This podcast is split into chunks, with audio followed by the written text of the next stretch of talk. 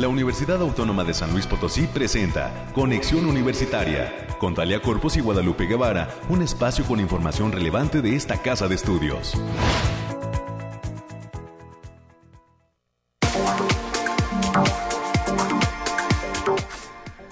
9 de la mañana en punto, amigas y amigos de este espacio de conexión universitaria. Nos saludamos con muchísimo gusto y agradecemos su presencia en estos micrófonos, en estas frecuencias de Radio Universidad. Gracias a todo el gran equipo que hace posible esta transmisión en este 22 de marzo del 2022. Hoy nos sigue el número 2 hasta las 10 de la mañana. Quédese con nosotros, estaremos detallando los temas COVID, las noticias universitarias. Cerró con mucho éxito la edición 46 de la Feria Nacional del Libro en este fin de semana largo. También estaremos platicando con el doctor Humberto Reyes, investigador de la Facultad de Ciencias Sociales y Humanidades, especialista ambiental. ¿Qué pasa con el ciclo vital del agua en San Luis Potosí? Hoy, en el Día Mundial del Agua, hay que preservar este vital líquido, cuidarlo y pues ahorrarlo. Dicen que agua que no has de beber, hay que guardarla para bañarnos y pues cuidar también ese ese ciclo que está pasando con él. Más adelante estaremos conociendo todos los detalles que pues eh, eh, estará dándonos interesante el doctor Humberto Reyes. Estaremos también platicando con un investigador de la Facultad de Ciencias Químicas, el doctor Roberto Leiva Ramos. Está cumpliendo el doctor 50 años de vida académica en la Universidad Autónoma de San Luis Luis Potosí. Toda una trayectoria del doctor Roberto Leiva Ramos. Estaremos hablando cuáles son las actividades que tienen proyectadas para recordar estos 50 años de trabajo. Y finalmente, en los temas culturales, estaremos platicando con eh, Gabriel Alfaro de promoción de la Secretaría de Difusión Cultural de esta universidad se acerca el gamer sinfónico. Hay mucha expectativa por parte de la población potosina respecto a este concierto que se llevará a cabo el próximo 25 de marzo en el Centro Cultural Universitario Bicentenario por parte de nuestra orquesta universitaria. Más adelante estaremos recibiendo en cabina a eh, Gabriela Alfaro para que nos dé detalles de esta actividad que eh, se llevará a cabo el 25 de marzo, perdón, creo que le habíamos cambiado de mes, 25 de marzo es el Gamer Sinfónico. Así que pues es lo que vamos a tener en esta mañana, quédese con nosotros y los invitamos a que se comuniquen a la línea telefónica 444 826 1347 444-826-1348, los números directos en esta cabina. Agradecemos a nuestro compañero Ángel que está ahí pendiente pues de, los controles en esta mañana, a nuestro productor Efraín y también anda por ahí nuestra compañera Anabel, eh, pues eh, ahora sí que tomándosela tranquila en esta mañana. Ojalá, ojalá que usted también y pues que haya pasado un fin de semana largo. Eh, tranquilo, caluroso, porque se está dejando sentir el calor, si bien es cierto, pues por las noches hace algo de frío, ahorita le daremos los detalles del clima.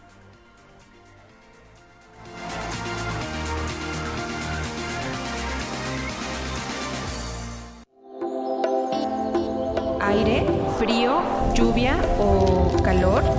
Despeja tus dudas con el pronóstico del clima.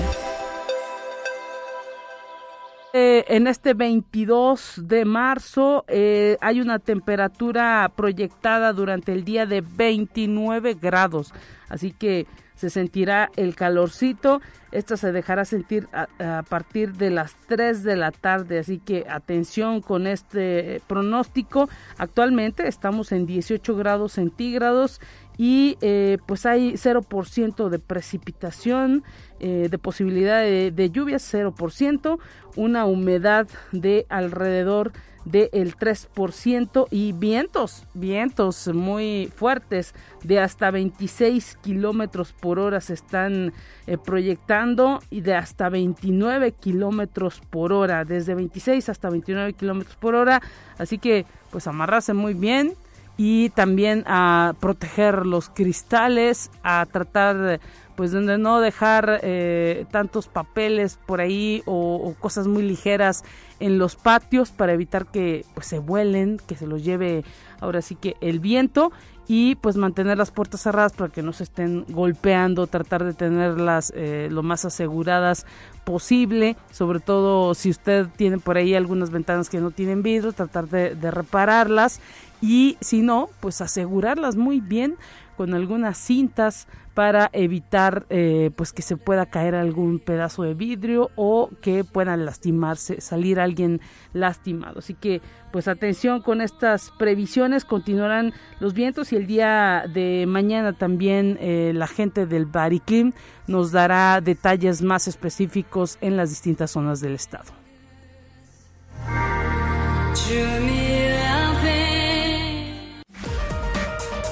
más relevante del reporte COVID-19.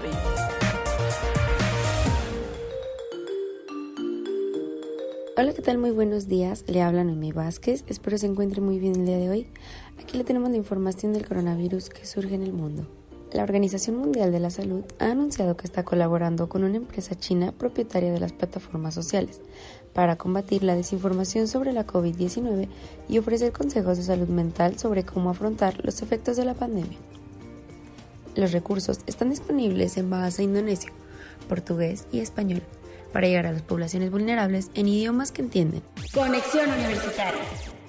El coronavirus ha provocado hasta la fecha más de 461 millones de casos en el mundo y más de 6 millones de muertos, según el recuento de la Universidad Johns Hopkins, que monitoriza la situación del coronavirus con datos generales de todos los países del mundo desde el principio de la pandemia.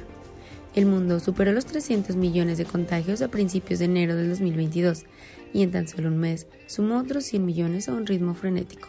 Conexión Universitaria. Científicos del mundo consideran que se habría afrontado mejor la pandemia por coronavirus si China no hubiera encubierto el brote. La información general sobre lo sucedido indica que supuestamente por primera vez en Wuhan, China, en diciembre del 2019, se dio el brote y aunque los datos continúan limitados, y es que recientemente se sabe que incluso se encarceló a periodistas ciudadanos del país que divulgaron información durante los primeros días sobre el coronavirus. Esto genera indicios de que China era consciente del peligro antes de que se lo contara a todo el mundo. Conexión Universitaria. Las bolsas de valores chinas vuelven a estremecerse por la nueva ola de contagios de COVID-19 limitando las actividades comerciales y renovando la preocupación de los inversionistas por el impacto que estas medidas tendrán en el crecimiento económico del país y del mundo. Las acciones de empresas chinas extendieron sus pérdidas, tocando sus niveles más bajos. Desde el viernes 11 de marzo, cuando se informó sobre el rebrote de coronavirus en China, hasta hoy, el índice de Shanghái acumulaba la caída del 7.43%. La bolsa de Shenzhen ha retrocedido un 10.41%. Esto ha sido todo por hoy, muchas gracias por escucharnos, recuerde seguir las medidas anti-COVID y no dejar de cuidarse. Hasta pronto.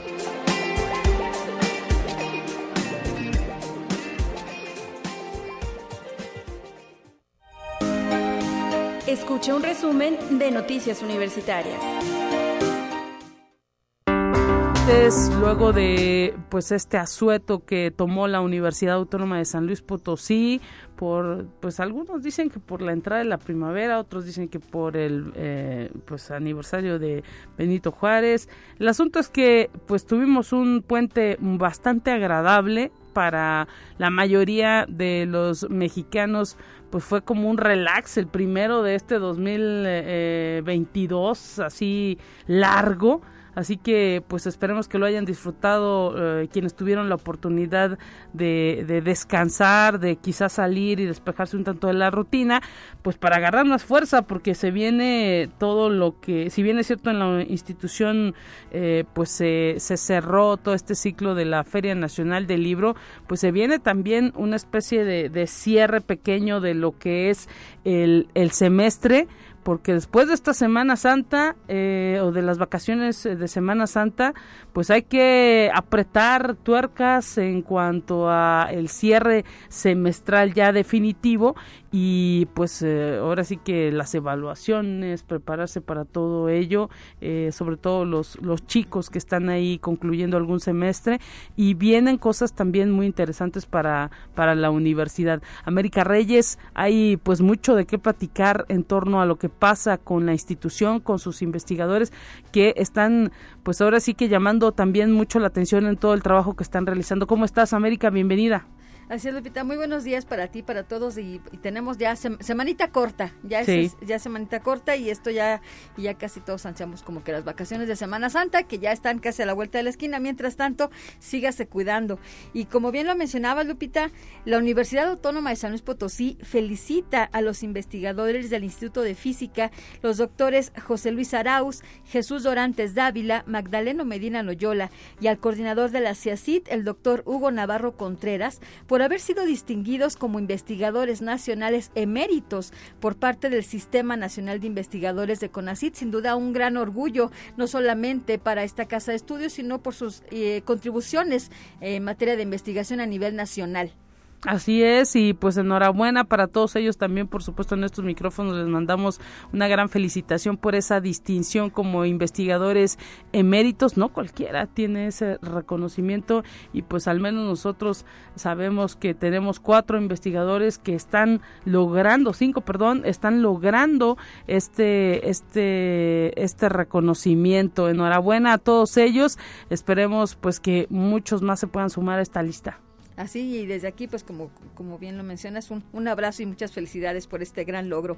Y también con la presencia del Mariachi Universitario, concluyeron el pasado fin de semana las actividades de la edición 46 de la Feria Nacional del Libro de esta Casa de Estudios, que contó con una amplia participación de escritores y docentes, así como de casas editoras que se dieron cita en la fiesta de los libros de San Luis Potosí. La Universidad Autónoma de San Luis Potosí agradece con esto la participación de todo el personal universitario y de todo el público que se dio cita en las diferentes presentaciones, talleres y actividades durante esta edición 46. Y la Unidad Académica Multidisciplinaria Zona Media, allá en el campus Río Verde, celebró este sábado 19 de marzo su 38 aniversario de su fundación. El director del campus en el municipio de allá de Río Verde, el maestro Fernando Cervantes Rivera, comentó que la entidad ha sufrido cambios al contar con excelentes instalaciones, planta académica y una oferta educativa conformada formada por siete carreras y una maestría. Esta entidad invita a participar en su carrera atlética el próximo 2 de abril en 3 y 10 kilómetros y que van a cerrar inscripciones a estudiantes el próximo 31 de marzo de 2022. Y esta casa de estudios informa que el día de hoy arranca una jornada de vacunación universitaria a alumnos de 18 a 30 años de edad que tengan más de cinco meses transcurridos luego de su última aplicación de la segunda dosis de COVID-19. El horario de atención es de 9 de la mañana a 5 de la tarde en el Centro Cultural Universitario Bicentenario y deben presentar certificado de vacunación COVID, su INE y la credencial UASLP. Los jóvenes que, que pueden participar este día son las entidades de la Coordinación de Arte, Agronomía, Ciencias, Ciencias de la Comunicación, Ciencias de la Información, Ciencias Químicas, la Facultad de Ciencias Sociales y Humanidades, Economía, Psicología e Investigación y Posgrado. Pues a inocularse a todos aquellos jóvenes que ya tienen más de cinco meses de haber recibido la segunda dosis, eh, pues atención que estén ahí eh, pues participando en estas jornadas. Se les está pidiendo como una especie se les está otorgando como una especie de refuerzo. Esperemos que haya mucha participación y que respete ese orden que se está dando por parte de la comunidad universitaria. Es eh, como una aportación también que está haciendo la universidad para pues agilizar todo este tema de vacunación COVID Todavía había algunos jóvenes que estaban preguntando eh, pues los horarios de 9 de la mañana a 5 de la tarde, Centro Cultural Universitario Bicentenario. Continuará el día de mañana y pasado. Se ha difundido a través de las redes sociales de la UASLP pues eh, en Facebook, en Twitter, en Instagram estas fechas de vacunación y esperemos que quienes todavía no tienen una segunda dosis o quienes eh, quieren un refuerzo pues puedan acudir y ponerse a corriente. Es importantísimo para el tema de salud, sobre todo porque estamos retomando, estamos viendo que la sociedad está retomando pues las actividades, ya incluso se habla en algunas entidades de dejar de utilizar el cubrebocas y pues necesitamos estar protegidos ante esas cuestiones, América. Sí, para que no lo dejen para después, recuerden, de 9 a 5 de la tarde en el Centro Cultural Universitario Bicentenario. Y para quienes quieren, quieren, están viendo todavía qué quieren estudiar para ingresar a esta casa de estudios, decir que la UASLP es pionera al impartir la licenciatura en biofísica, ya que existen pocos programas en el país que conjuntan distintas disciplinas. Así lo dijo el doctor Carlos Espinosa Soto, quien es profesor de la licenciatura que se cursa en la Facultad de Ciencias Campus Pedregal. Se trata de una carrera que está activa desde el año 2007. Las y los interesados en cursar este, esta, esta carrera pueden ponerse en contacto a través del correo coordinación.biofísica.fc.uaslp MX. Y estudiantes de la Coordinación Académica en Arte de esta casa de estudios presentaron los resultados del laboratorio interdisciplinar de serigrafía que fue impartido por el profesor Eduardo Castillo en la exposición titulada Virus a Juicio, que se exhibe en el lobby de la Facultad de Derecho Abogado Ponciano Arriaga Leija. Se trata de una muestra en la que participaron 15 estudiantes de la licenciatura en Arte Contemporáneo. Y como parte de la estrategia para fortalecer la formación de recursos humanos en investigación, innovación y desarrollo, la Secretaría de Investigación y Posgrado, en conjunto con la Universidad de Colonia y la empresa ProWis de Alemania, organizó el curso Grant Writing Workshop and Personal Consulting, dirigido a 25 profesores e investigadores de tiempo completo de diferentes entidades académicas, con la finalidad de capacitarlos para el desarrollo de propuestas de investigación y que puedan participar de manera exitosa en la obtención de recursos en convocatorias nacionales e internacionales en vías de obtención de recursos para proyectos específicos. El curso que inició en noviembre de 2021 culminó el pasado miércoles 16 de marzo del presente año con la presentación final de los aprendizajes logrados. Y la Secretaría Académica organiza e invita al curso taller Producción Científica y Perfil Digital de las y los docentes universitarios, impartido por la doctora Carmen del Pilar Suárez Rodríguez, la cita será todos los días jueves a partir del 31 de marzo al 26 de mayo en un horario de 17 a 19 horas. Los interesados pueden inscribirse a través de la página https dos puntos diagonal diagonal forms diagonal r diagonal erdy T65EFQ. Y la Facultad de Ciencias Sociales y Humanidades invita a la conferencia Racismo e Indigenismo, Conceptos en Antropología Mexicana del siglo XX, que estará a cargo de la doctora Claudia Harris Clare de la Coordinación Nacional de Antropología, ELINA. La cita es el próximo jueves 24 de marzo del presente año a partir de las 9.30 horas en el aula A11 de la Facultad de Ciencias Sociales y Humanidades. Para mayores informes en el correo electrónico abel.rodríguez.uaslp.mx. Pues atención, ojalá que haya interés por parte de estas actividades. Gracias América, mañana nuevamente nos saludamos. Muy buen día, bye. Hasta pronto y continuamos con más en este día.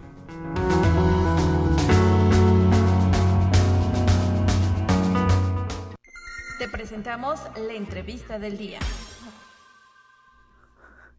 En esta mañana me da muchísimo gusto saludar a través de la línea telefónica al doctor Humberto Reyes. Él es investigador de la Facultad de Ciencias Sociales y Humanidades. Doctor, gracias por tomar esta comunicación con nosotros en esta mañana, en este Día Mundial del Agua. ¿Cómo se encuentra, doctor? ¿Qué tal? Un gusto saludarlo. ¿Qué tal, mi querida Lupita? Muy buen día, muy buen día a todos los radioescuchas de Radio este, Universidad y a todos ustedes. Pues muy bien, todo muy bien, afortunadamente. Gracias por la invitación. Y pues, como siempre, un gusto, un gusto estar aquí con ustedes. Y pues platíquenos, sabemos que usted, pues dedicado los temas eh, que tienen que ver con el impacto al ambiente, con los temas del cuidado de nuestra naturaleza, uno de esos elementos fundamentales de la naturaleza, pues es el agua. Y pues hay un ciclo del agua que está del cual está formando parte San Luis Potosí, del cual pues ahora sí que eh, pues estamos viendo que está cambiando la manera en la que se está comportando pues las lluvias eh, en nuestro estado. ¿Qué es lo que está pasando con ese ciclo del agua en, en San Luis Potosí? Bueno, pues sí, efectivamente, el, día de hoy, pues estamos en este marco de la celebración del Día Mundial del Agua, uno de los elementos vitales en, en, todas las, en todo el sentido de la palabra, porque pues prácticamente todos los seres vivos este, requerimos de este preciado líquido para cumplir nuestras funciones vitales. Y en particular, ahora una de las preocupaciones, ya lo hemos comentado en algunas otras ocasiones en las que he tenido oportunidad de explicar con ustedes, eh, pues el tema del agua ahora se vuelve un tema crucial, dado que, bueno, ya se ha hablado muchísimo que en los próximos años, y bueno, tampoco habría que esperar tanto tiempo, el tema del agua se está volviendo una cuestión eh, fundamental, porque los próximos conflictos no, se están ya previendo, eh, a excepción de los que ahora vemos a nivel mundial, este, no van a ser por territorio, no van a ser por la colonización de nuevos espacios, van a ser por el tema del agua. Claro. Este, este, es un tema fundamental, dado que pues ya estamos viviendo conflictos este, en algunos lugares este, de, África subsahariana, incluso ahora recientemente en México y en Estados Unidos con esta deuda que teníamos para pagar eh, el agua que le correspondía a Estados Unidos en los años pasados, pero esto pues también se está reflejando a nivel nacional. Este, hay varios conflictos ya que tenemos en los estados entre Nuevo León y Tamaulipas, por ejemplo, por el uso del agua en una en una presa este, que está en los límites de ambos estados. Y bueno, a lo mejor ustedes también habrán escuchado de un proyecto que se antoja bastante, eh, pues, eh, complicado por todas las implicaciones ambientales que esto tiene, que es el proyecto Monterrey 6, que busca eh, llevar agua aunque se ha hablado que es del, río Tampaón, aparentemente el sitio de extracción es el río Pánuco. Recordemos que el río, el río Pánuco pues, se conforma por las corrientes del río Tampaón y del río Moctezuma, que una vez que se juntan allá por la zona de Ébano, pues dan lugar al, río Pánuco.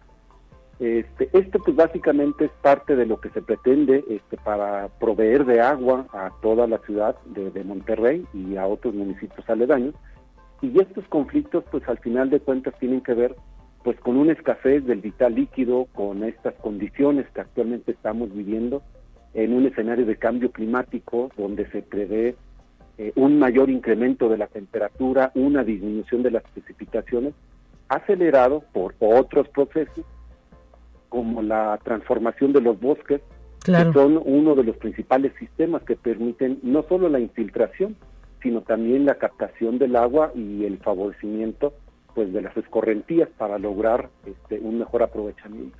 Nos, eh, no, es, es, evidente, doctor, que nos estamos acabando nuestros bosques porque los hemos talado para, pues, para construir vivienda, para eh, pues, hacer agricultura, no sé, para un sinfín de acciones, incluso para, pues, construir caminos. Se nos ha hecho fácil acabarnos esa selva, esos bosques y pues por eso estamos teniendo esta escasez, por eso esas modificaciones de que pues el clima cada vez es más caliente y, y, no y, el frío cada vez más frío y, no pues vemos que esa agua regrese, ¿no? Sí, definitivamente este, estos eh, todos estos sistemas naturales forman parte de este proceso.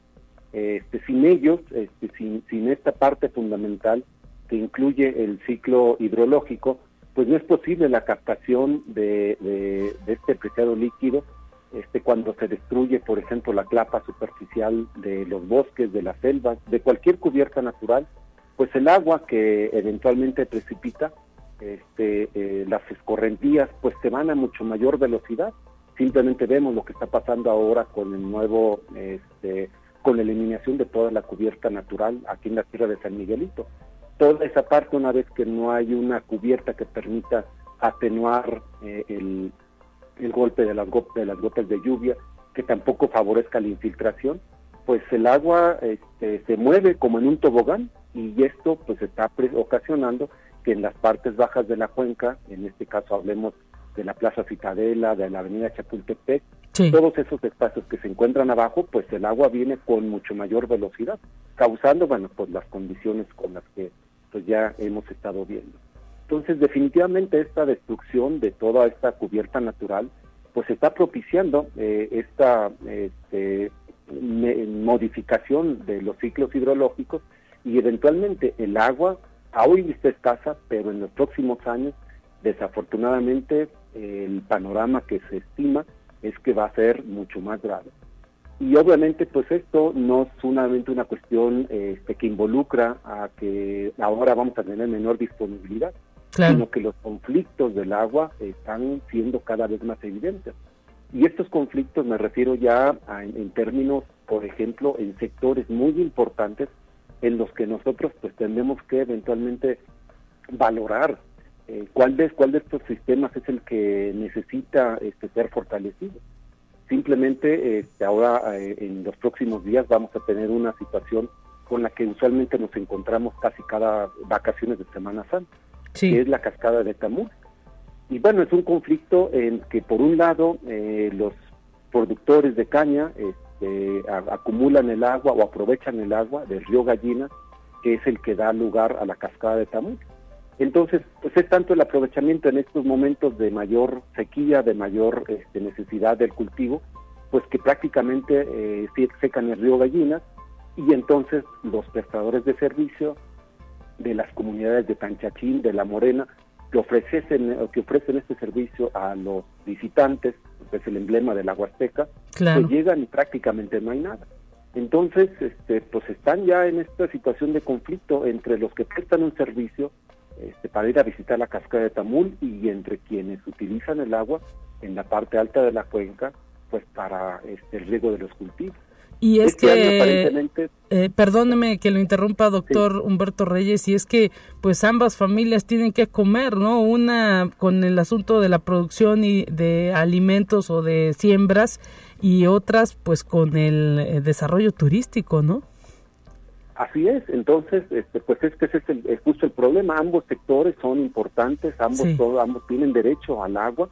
Sin embargo, este, pues está este proceso poco regulado y justo lo que iba a comentar. Ahora este año, este, la Comisión Nacional del Agua y la Comisión Estatal del Agua aparentemente eh, deshicieron algunas represas que ya habían construido los productores cañeros y esto permitió que la cascada de Tamul este, pudiera tener algo de agua lo cual implica que ahora los visitantes que vayan a la Azteca van a encontrar una pues, caída. Por lo menos una caída de agua, no es la caída espectacular que podemos ver este, en la época de lluvia, por ahí después de los meses de octubre, septiembre, pero sí por lo menos habrá algo.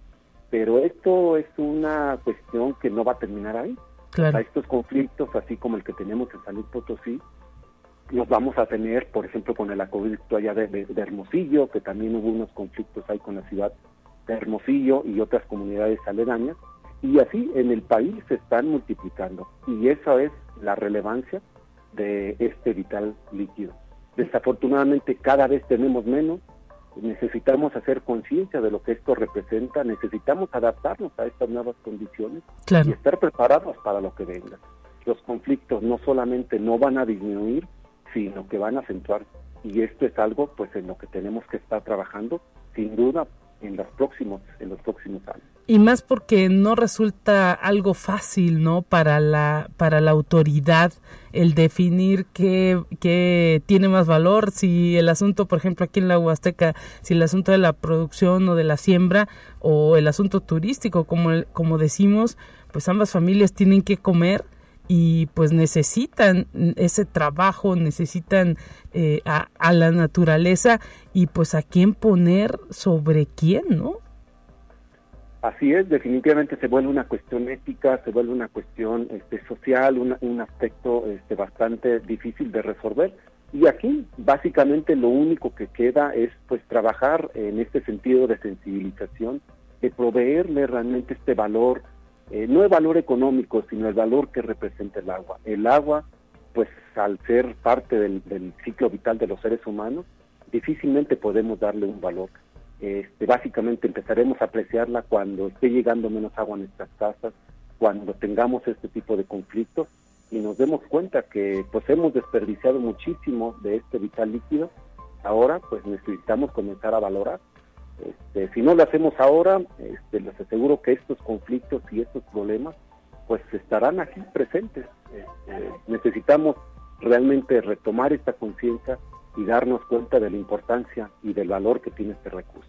Y todavía, pues en nuestros hogares y en muchas colonias vemos que, pues, fugas incontrolables, eh, llaves abiertas, eh, eh, ahora sí que pues con una cuestión de poca conciencia de lo que implica, ¿no? Sabemos que pues al menos en la ciudad tenemos esa facilidad de simplemente pues abrir la llave y que salga el vital líquido, pero todo lo que implica, ¿no? Todo el esfuerzo que implica pues es algo que, que todavía los que lo tenemos, eso de, de, acudir a nuestro lavamanos o lavavajillas y abrir esa llave y que salga el agua, pues es un privilegio.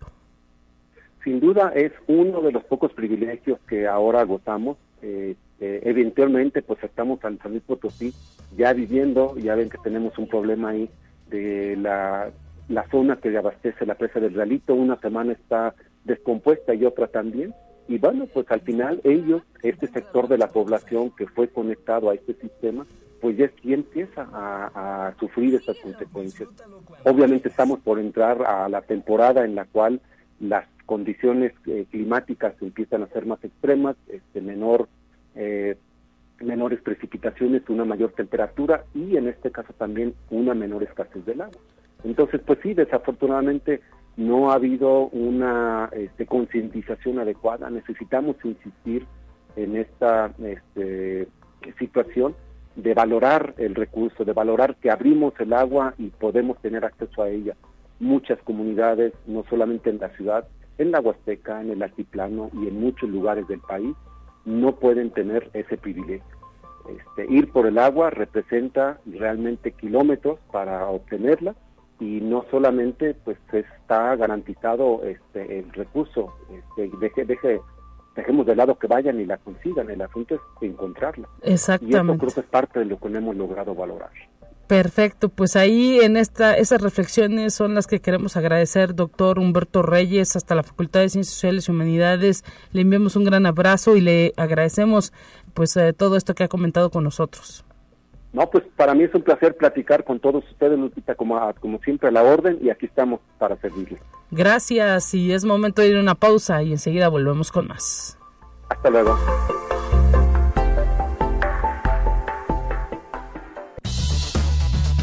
Es momento de ir a un corte.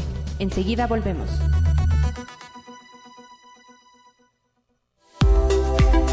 Continuamos en conexión. Volvemos con más temas.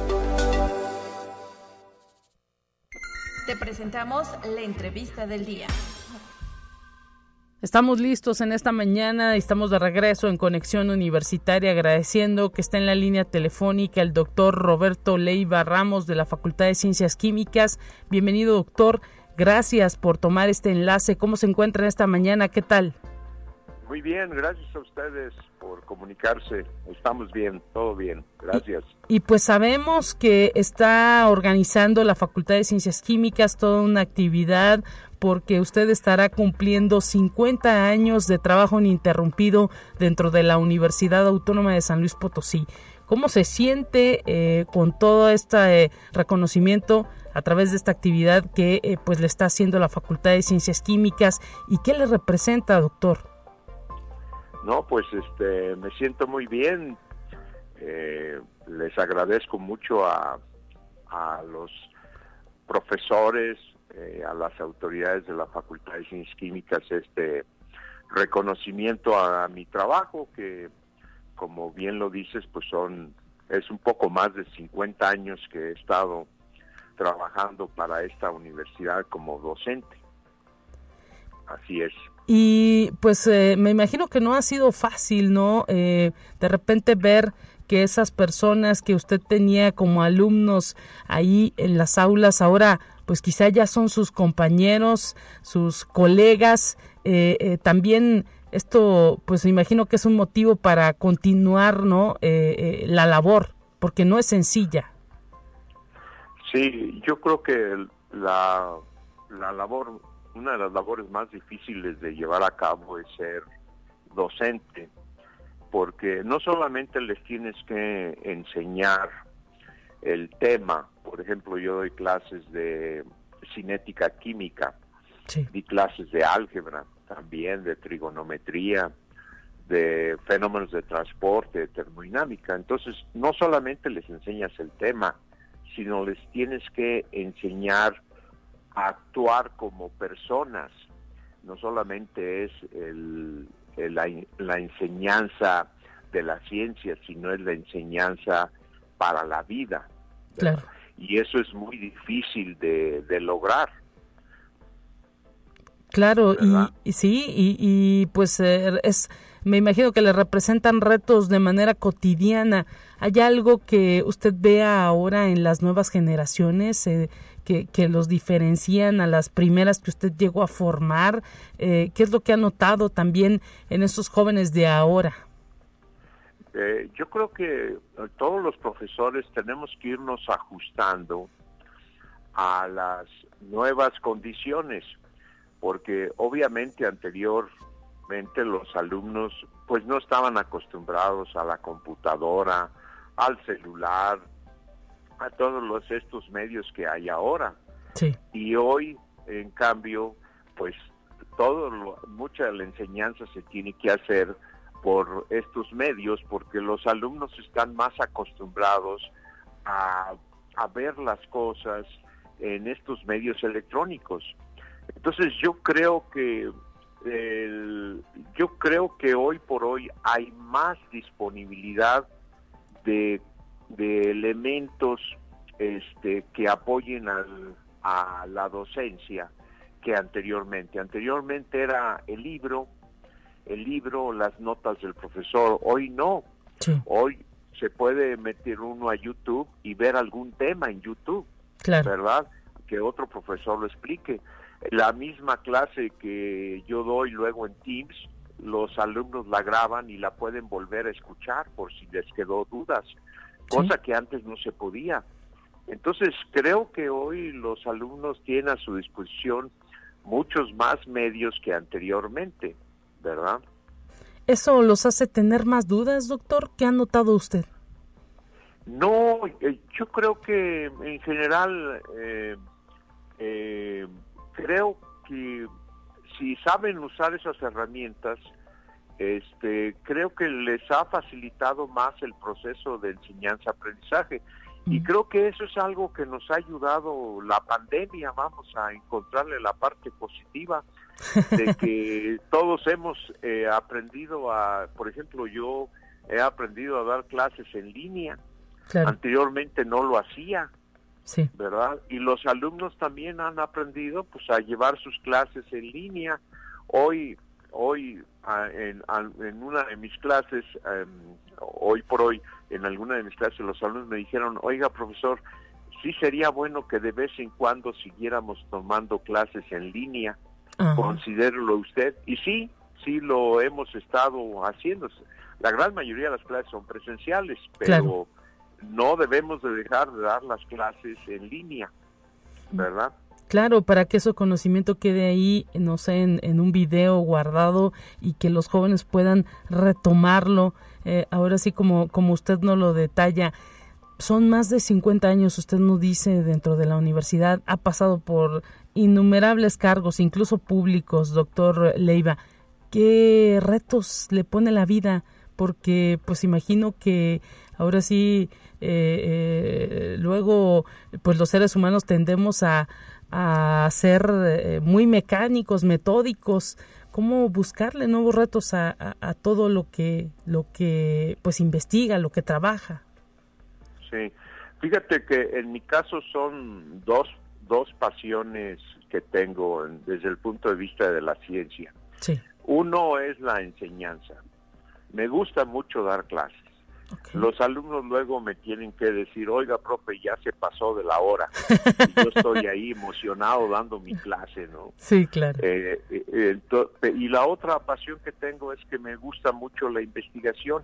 Claro. Y eso, eh, como estoy viendo temas nuevos, temas diferentes y estamos publicando trabajos, estoy graduando alumnos de maestría, de doctorado. La, hace dos semanas gradué a una chica de doctorado. Sí. ¿Verdad?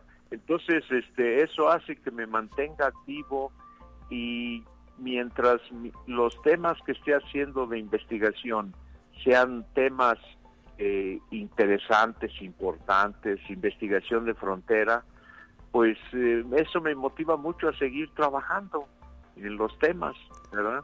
¿Qué le dicen eh, las autoridades de la facultad? ¿Le hablan para consultarle cuestiones? Porque pues usted es una persona muy experimentada dentro de la universidad es fácil eh, eh, también lidiar con toda esa vida, eh, pues ahora sí que institucional que tiene también la institución, la universidad.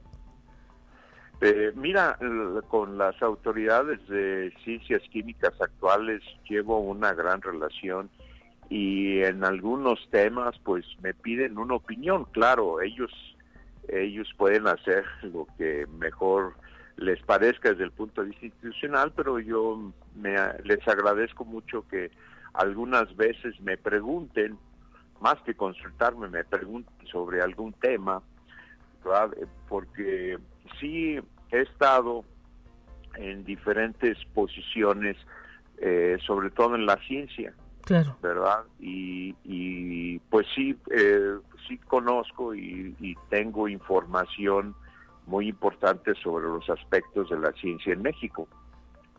Y eh, pues cómo ve eh, ahora sí que eh, ese ese desempeño usted pues digamos ahora sí que está también como dice empapado también de lo que pasa en nuestro país. ¿Qué necesita la ciencia, los investigadores para pues ahora sí que les hagan caso, los apoyen, eh, se les eh, eh, pues reconozca todo ese trabajo que realizan en las distintas universidades, no solamente en San Luis Potosí, sino pues ahora sí que en toda la República. Sabemos que hay grandes, grandes trabajos conjuntos con universidades de Estados Unidos, de Alemania, de Sudamérica. Vaya, hay una colaboración de mexicanos investigadores por todo el mundo y pareciera que en nuestro país pues no se, no se le apoya tanto al investigador. Mira, yo creo que el, el anterior CONACIT apoyó mucho, eh, las anteriores administraciones de CONACIT apoyaron mucho a la ciencia. Hoy no se ve claro qué es lo que está pasando. Tan solo las becas de estudiantes de posgrado han hecho cambios que ya no sabemos qué está pasando. Desafortunadamente, yo creo que se cumple aquel dicho de que el que es científico no necesariamente es buen administrador. y eso le pasa a la doctora Álvarez Guillán. Es una excelente científica, pero una pésima administradora de la investigación científica en México. No ha sabido darle rumbo al, pues al a la gestión científica de este país y la verdad es que hoy estamos peor que nunca.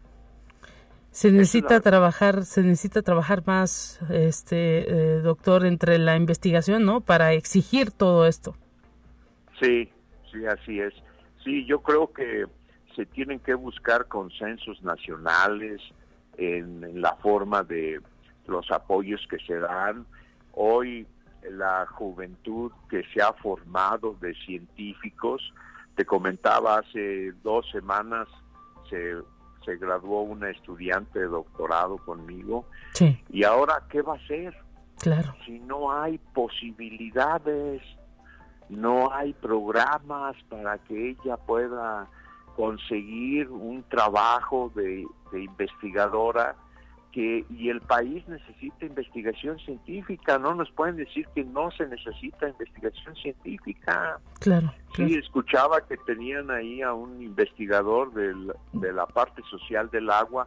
Bueno, en la parte técnica del agua hay muchos aspectos.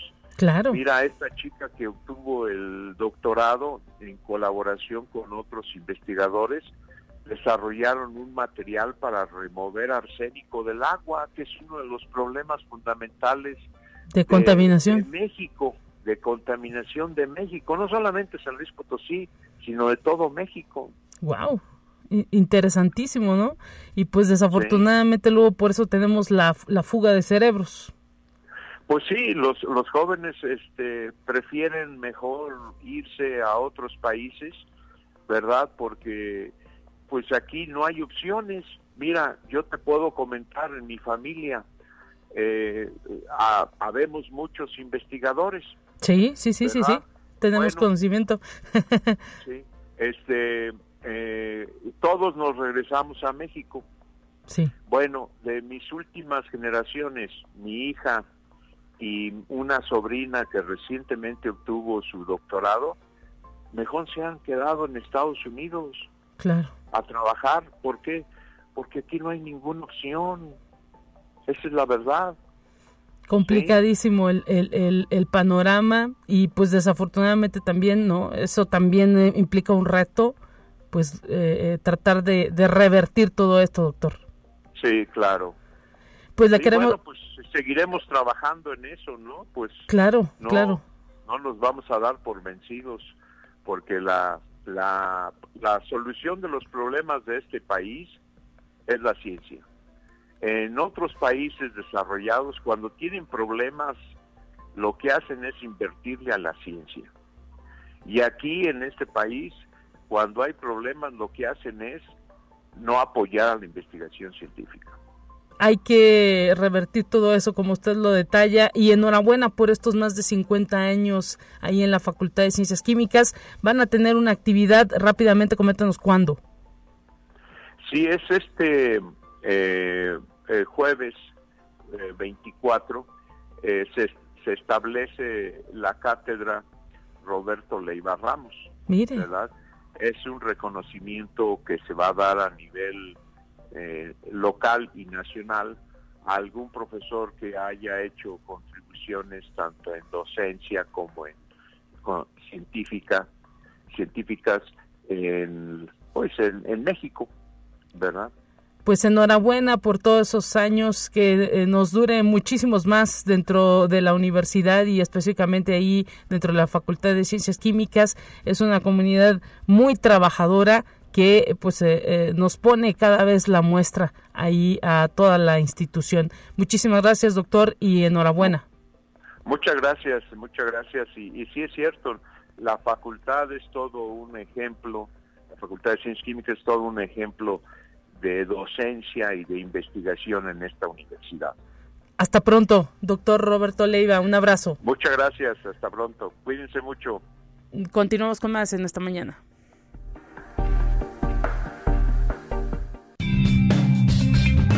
Entérate qué sucede en otras instituciones de educación superior de México.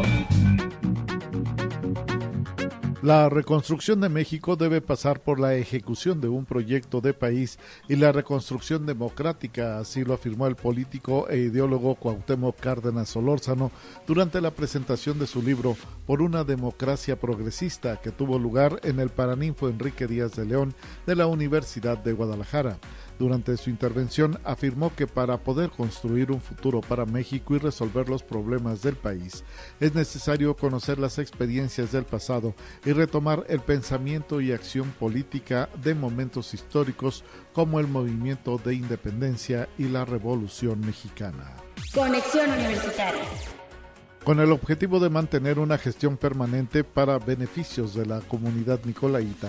El rector de la Universidad Michoacana de San Nicolás de Hidalgo, Raúl Cárdenas Navarro, sostuvo reunión con el coordinador de asesores del Gobierno de la República, Lázaro Cárdenas Batel, durante el encuentro, el rector aseguró que para el desarrollo del presente año, la Universidad Michoacana trabaja para consolidar una agenda común que beneficie a los trabajadores, profesores y alumnos nicolaitas. Conexión Universitaria.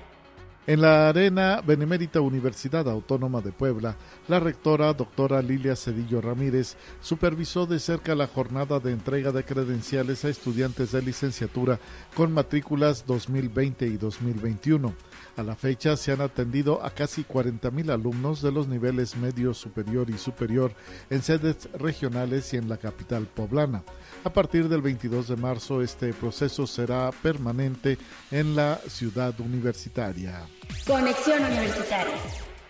Se encuentra disponible el nuevo portal web institucional de la Universidad Autónoma de Baja California Sur, con un diseño más atractivo, dinámico e innovador que facilita el acceso a los servicios institucionales que se brindan a la comunidad universitaria y público externo.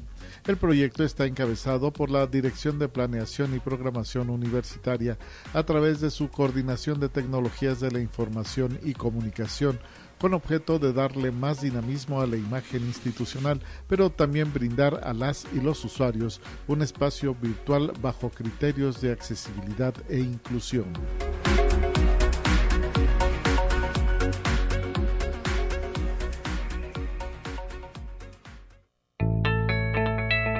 La UNI también es arte y cultura.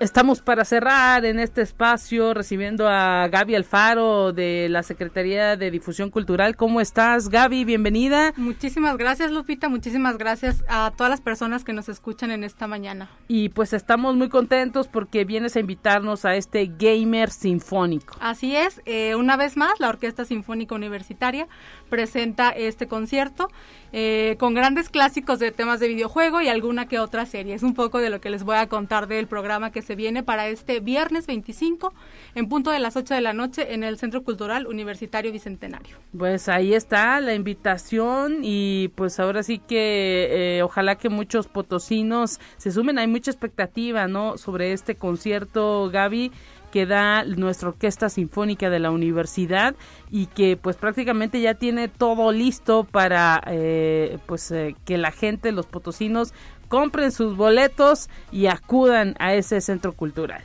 Así es, eh, aún tenemos algunos pocos boletos a la venta por si tienen ganas de ir, si tenían pensado ir a este concierto, es como la oportunidad para que compren sus boletos. están en los puntos de venta que son las Unimanías, tanto centro como zona universitaria, la Unitienda y la librería universitaria pues eh, ahí ahí está eh, que acudan hay pues ahora sí que la posibilidad de que la gente vaya al Centro Cultural Universitario Bicentenario no hay límite de edad no para no, no, es para que para pues, todo el público. es para todo público y pues la invitación está para que se vayan a disfrutar de este gran concierto. Ya hay que decir que pues los chicos están más que listos los chicos de la orquesta. Este tipo de conciertos les encanta no Así es, eh, les gustan, como tú bien dices, tanto a ellos interpretarlo como a nosotros como espectadores escucharlos, ¿no? Creo que el tema es muy bonito, hay gente que está como muy metida en el tema gamer, entonces bueno, y es como también un poco remitida a la nostalgia porque se tocarán temas clásicos y todo, y también para las nuevas generaciones que también están como en este mundo. A mí me ha tocado, por ejemplo, en conciertos pasados ver niños, ¿no? Que de pronto se emocionan muchísimo cuando escuchan algún tema de su videojuego con orquesta. Es como una experiencia y pues creo que justo es eso, ¿no? También como crear nuevas experiencias para pues los públicos. Hoy eh, pues eh, eh, también digámoslo así que se apoya a, con esta participación, con este cover que se está haciendo pues muy accesible para todos en el, todo el público que quiera acudir. Eh, pues con, a, la formación de la orquesta, ¿no? Digámoslo así que eh, muchas veces pues los conciertos se dan de manera gratuita, pero en esta ocasión que se cobra pues es también hay que recordarle al público potosino pues para apoyar, ¿no? Para apoyar ese desarrollo que están teniendo estos chicos talentosos de la orquesta sinfónica para pues poderle darle mantenimiento a todos los instrumentos, para adquirir todos los uniformes que con que cuenta esta orquesta, que no es sencillo y cada cada vez la vemos más grande. Así es, y creo que cada vez se escucha con mucha mejor calidad. El maestro Alfredo Ibarra, que es el director artístico, pues ha hecho como un trabajo increíble, porque muchos de los chicos son chicos universitarios.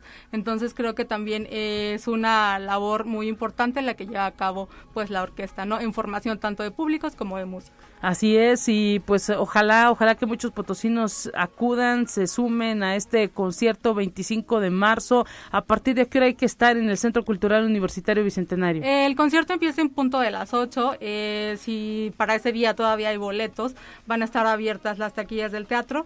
Eh, pero igual eh, sigan nuestras redes para que se enteren si se terminan los boletos antes o si hay algún todavía ese día como venta.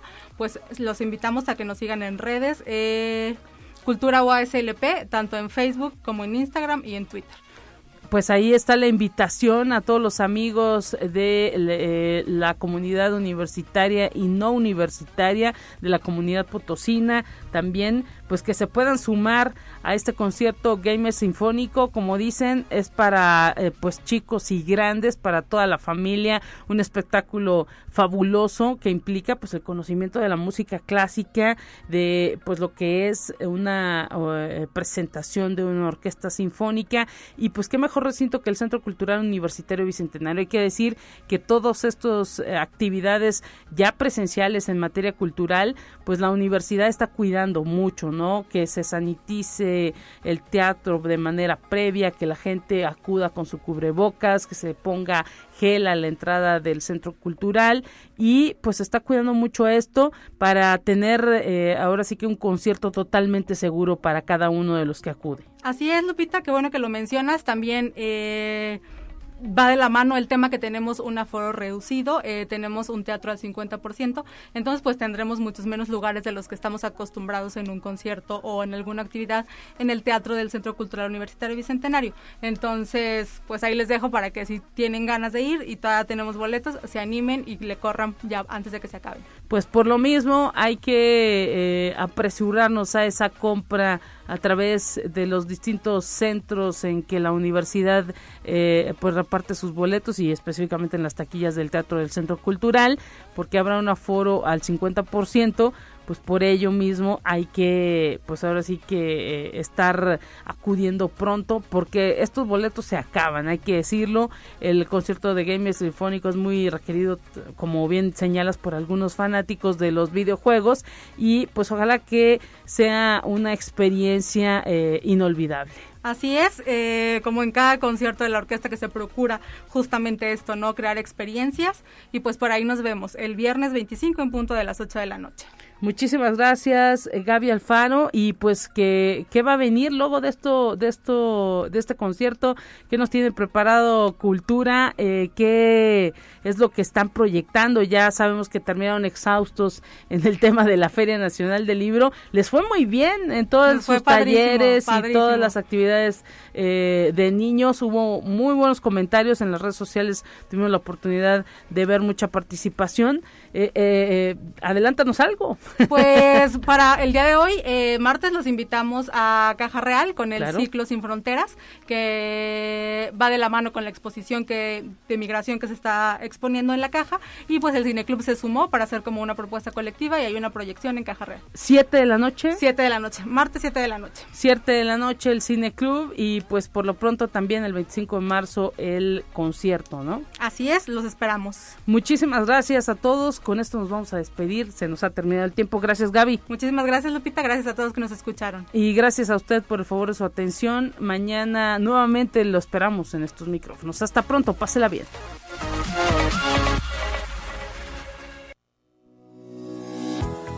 La Universidad Autónoma de San Luis Potosí presentó Conexión Universitaria con Talia Corpus y Guadalupe Guevara.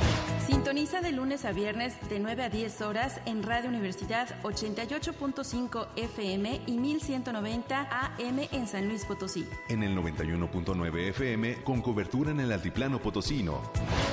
O en el resto del mundo por el portal www.uaslp.mx y la app UASLP de descarga gratuita.